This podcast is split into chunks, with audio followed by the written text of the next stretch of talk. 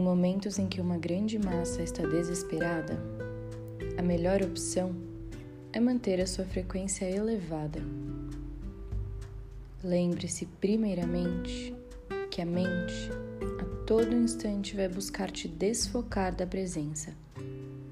Este é o trabalho dela. Respire profundo. Somos pura energia. Vibre o bem. Vibre a cura. Vibrar no medo só trará mais medo. Vibrar na cura só trará mais cura.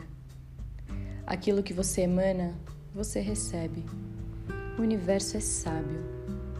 A energia do medo só baixa sua própria vibração e a vibração do todo, te levando ao caos interno e no caminho do caos geral.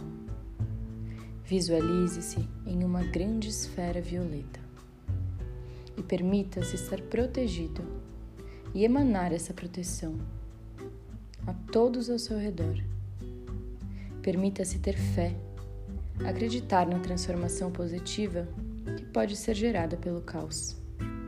Permita-se sentir-se separado do medo.